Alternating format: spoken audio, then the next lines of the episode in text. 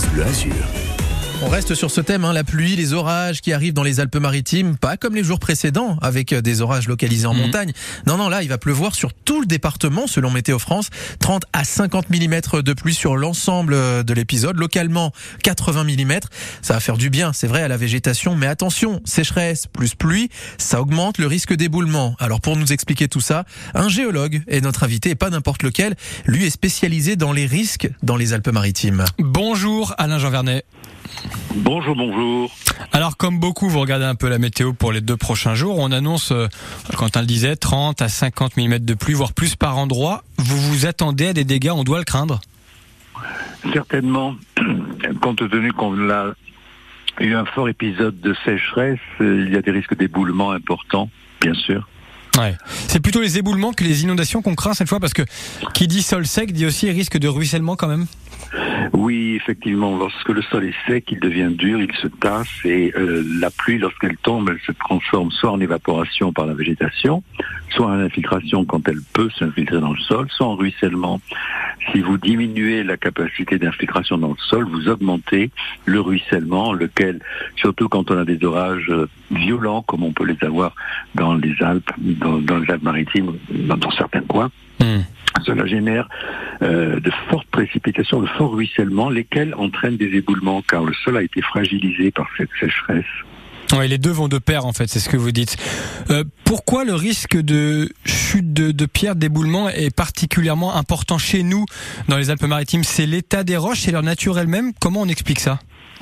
C'est lié à la pente. Bien sûr, quand on est sur des versants euh, rocheux pentus, on a plus de risques d'éboulement.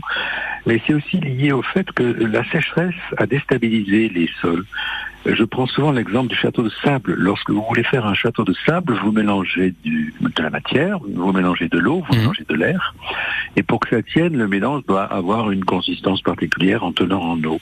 Et euh, si vous observez votre château de sable et qu'au cours du temps il sèche, vous observez qu'il tombe, qu'il s'effrite, qu'il tombe par lui-même. Et nous sommes dans ce cas-là. Les talus, qui dominent souvent les routes d'ailleurs, ont été asséchés par cette sécheresse, ce qui fragilise la stabilité de l'ensemble. Ouais, on apprend qu'on a besoin d'eau effectivement euh, à l'intérieur des roches, y compris pour ne pas que ça s'écroule et que ça s'effondre. Donc, ce risque, il ne concerne que l'arrière-pays dans les Alpes-Maritimes, que le haut pays même? Euh, cela concerne tous les talus. À partir du moment où vous avez une pente, euh, quelle qu'elle soit, où qu'elle se trouve, elle est potentiellement instable par le phénomène de la gravité et tout a tendance à retomber, bien sûr. Ça veut dire que même les collines de Nice, euh, euh, même autour, ça pourrait arriver. Oui, les collines de Nice ne sont pas exemptes de ce risque de problème car elles sont constituées par euh, du sable et des galets qui sont agglomérés, qui se sont agglomérés il y a fort longtemps, mais qui perdent leur cohésion. Nous appelons la cohésion ce qui permet de rassembler les grains et de, les, euh, de leur donner leur stabilité. Hmm. Et au cours du temps, les collines niçoises s'altèrent, s'érodent et euh, elles peuvent également s'effondrer, ce que l'on observe assez régulièrement, d'ailleurs nous géologues bien sûr. Alors régulièrement, mais de plus en plus régulièrement justement parce que euh, on le dit, la sécheresse, bon, euh, on commence à les accumuler d'année en année. Est-ce que vous le voyez de plus en plus fréquemment ce, ce phénomène? Alors il y a deux choses qu'il faut prendre en compte. Il faut prendre en compte la statistique, ce qui est un événement factuel, Mm. et il va y avoir aussi le fait que les médias communiquent beaucoup. Donc on a l'impression que euh, c'est beaucoup plus rapide, c'est beaucoup. On, on est au courant de tout à tout instant et partout. Donc cela peut faire du buzz si vous voulez, Mhm. Euh, mais statistiquement, je ne pense pas qu'il y ait plus d'éboulements qu'avant. Euh, nous ne le constatons pas euh, par les événements que l'on peut contrôler. Bon, tant mieux. 8h20 sur France Bleu Azur. Alain Jean Vernet, géologue dans les Alpes-Maritimes, est notre invité ce matin. Vous avez vécu les gros orages des années 90-2000. Vous avez vécu bien sûr la tempête Alex il y a pas loin de deux ans maintenant. Dans votre carrière, vous avez été agréé à la protection civile. C'est vous qui avez conseillé aux autorités d'évacuer euh, ou pas. Quels sont les risques dans les prochains jours, sachant que on est euh, quand même sur euh, pas sur une grosse tempête encore, hein, 30, 50 mm, voire 80, c'est pas encore énorme.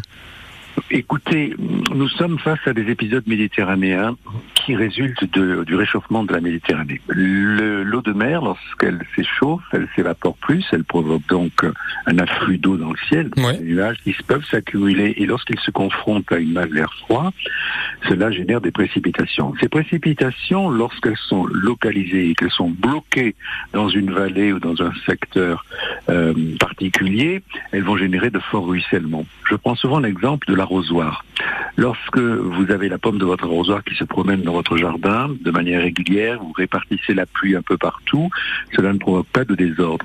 Mais si vous maintenez la pomme de votre arrosoir à un endroit particulier pendant longtemps, vous allez provoquer des désordres dans votre ah jardin aussi. C'était la tempête Alex. Par exemple. C'est exactement ce qui s'est passé lors de la tempête Alex, où nous avons eu 550 mm de pluie, c'est-à-dire 550 litres au mètre carré en 10 heures, ce qui est tout à fait exceptionnel. Bon, là, on n'en sera pas là normalement. Hein. Écoutez, les prévisionnistes sont là pour nous mettre en alerte et le fait d'être en alerte devrait nous apporter, nous, amener à être vigilants et ne pas prendre de risques. Alors justement, on ne prend pas de risques. Quels conseils vous donnez à la population? Comment on peut faire Nous, qu'est-ce qu'on peut faire? Parce que on est un petit peu quand même euh, dans tout ça euh, passif pour l'instant. Alors oui, mais nous avons des équipements qui euh, permettent d'assurer la gestion des eaux pluviales dans tous les secteurs urbanisés. Vous avez des bouches d'égout, autour des maisons vous avez des gouttières, vous avez des regards, etc. L'entretien en bon père de famille de tous ces dispositifs devrait permettre d'évacuer la pluie vers des réseaux organisés sans générer de désordre. Ça c'est la première chose pour tout ce qui concerne les zones urbanisées. Lorsque l'on est dans des zones non urbanisées, la montagne, la campagne, se promener, éviter d'aller se balader dans les vallons lorsqu'il y a un risque d'orage. Pourquoi? D'une part parce qu'il y a la montée des eaux qui est bien évidente, mais surtout nous avons hérité de la tempête Alex des envacs. Il y a de nombreux vallons dans, dans les communes de hmm. de, la, de la Vésubie, de la Tinée, euh, qui n'ont pas été nettoyés. Et vous avez des arbres qui sont accumulés et qui ont formé des barrages, et ces barrages sont très très fragiles. Donc ils peuvent céder brutalement en cas de montée des eaux et générer à ce moment-là un flux de lave torrentielle, c'est-à-dire un transport de matériaux solides très très très donc euh, il y a des moyens quand même de s'y préparer effectivement. Bon, tout à fait. Ce qu'il y a dans toutes les bouches en ce moment, les Azuréens disent ouh là là, vu ce qui se passe, vu la température de la mer, etc. En septembre, euh, on va passer un sale quart d'heure. Est-ce qu'on peut vraiment le redouter Ça, c'est selon vous légitime? Tout à fait, tout à fait. À partir du moment où la mer euh, augmente de température, elle provoque de l'évaporation et elle va donc accumuler dans le ciel des précipitations qui sont potentiellement dangereuses lorsqu'elles sont localisées et qu'elles ne bougent plus, qu'elles restent dans un secteur mmh. particulier. Donc septembre, ça va péter. Septembre est la, est, la saison dans laquelle euh, nous avons ce type de phénomène, le phénomène méditerranéen, le phénomène Sévenol. Nous connaissons bien ça. C'est la période la plus critique. Rappelez-vous, les 2 et 3 octobre 2020, euh, la tempête Alex, on mmh. s'y préparait, mais on s'attendait pas à ce qu'elle ait cette importance. Bon, on reste vigilant. On dramatise pas non plus. Hein. On rappelle, hein, Jean Vanet, qu'on est en vigilance jaune aujourd'hui. Prudence donc, mais il euh, n'y a pas de raison pour l'instant non plus de, de paniquer de façon excessive. Je ne pense pas. Écoutez la radio, elle vous informera en direct, c'est cette région très bien. Et pas n'importe laquelle, laquelle en plus, évidemment, France Bleu Azur. Merci d'ailleurs d'y avoir été notre invité ce matin, monsieur Jean, eh Alain Jean Vernet. Je suis bien content, je suis bien content aussi de pouvoir porter l'information. Bonne journée à vous. Bonne journée. Merci, au revoir. Voilà, une interview à retrouver euh, d'ores et déjà sur FranceBleu.fr ou sur notre application ici. Merci Alain Jean Vernet. 8h24 sur France Bleu.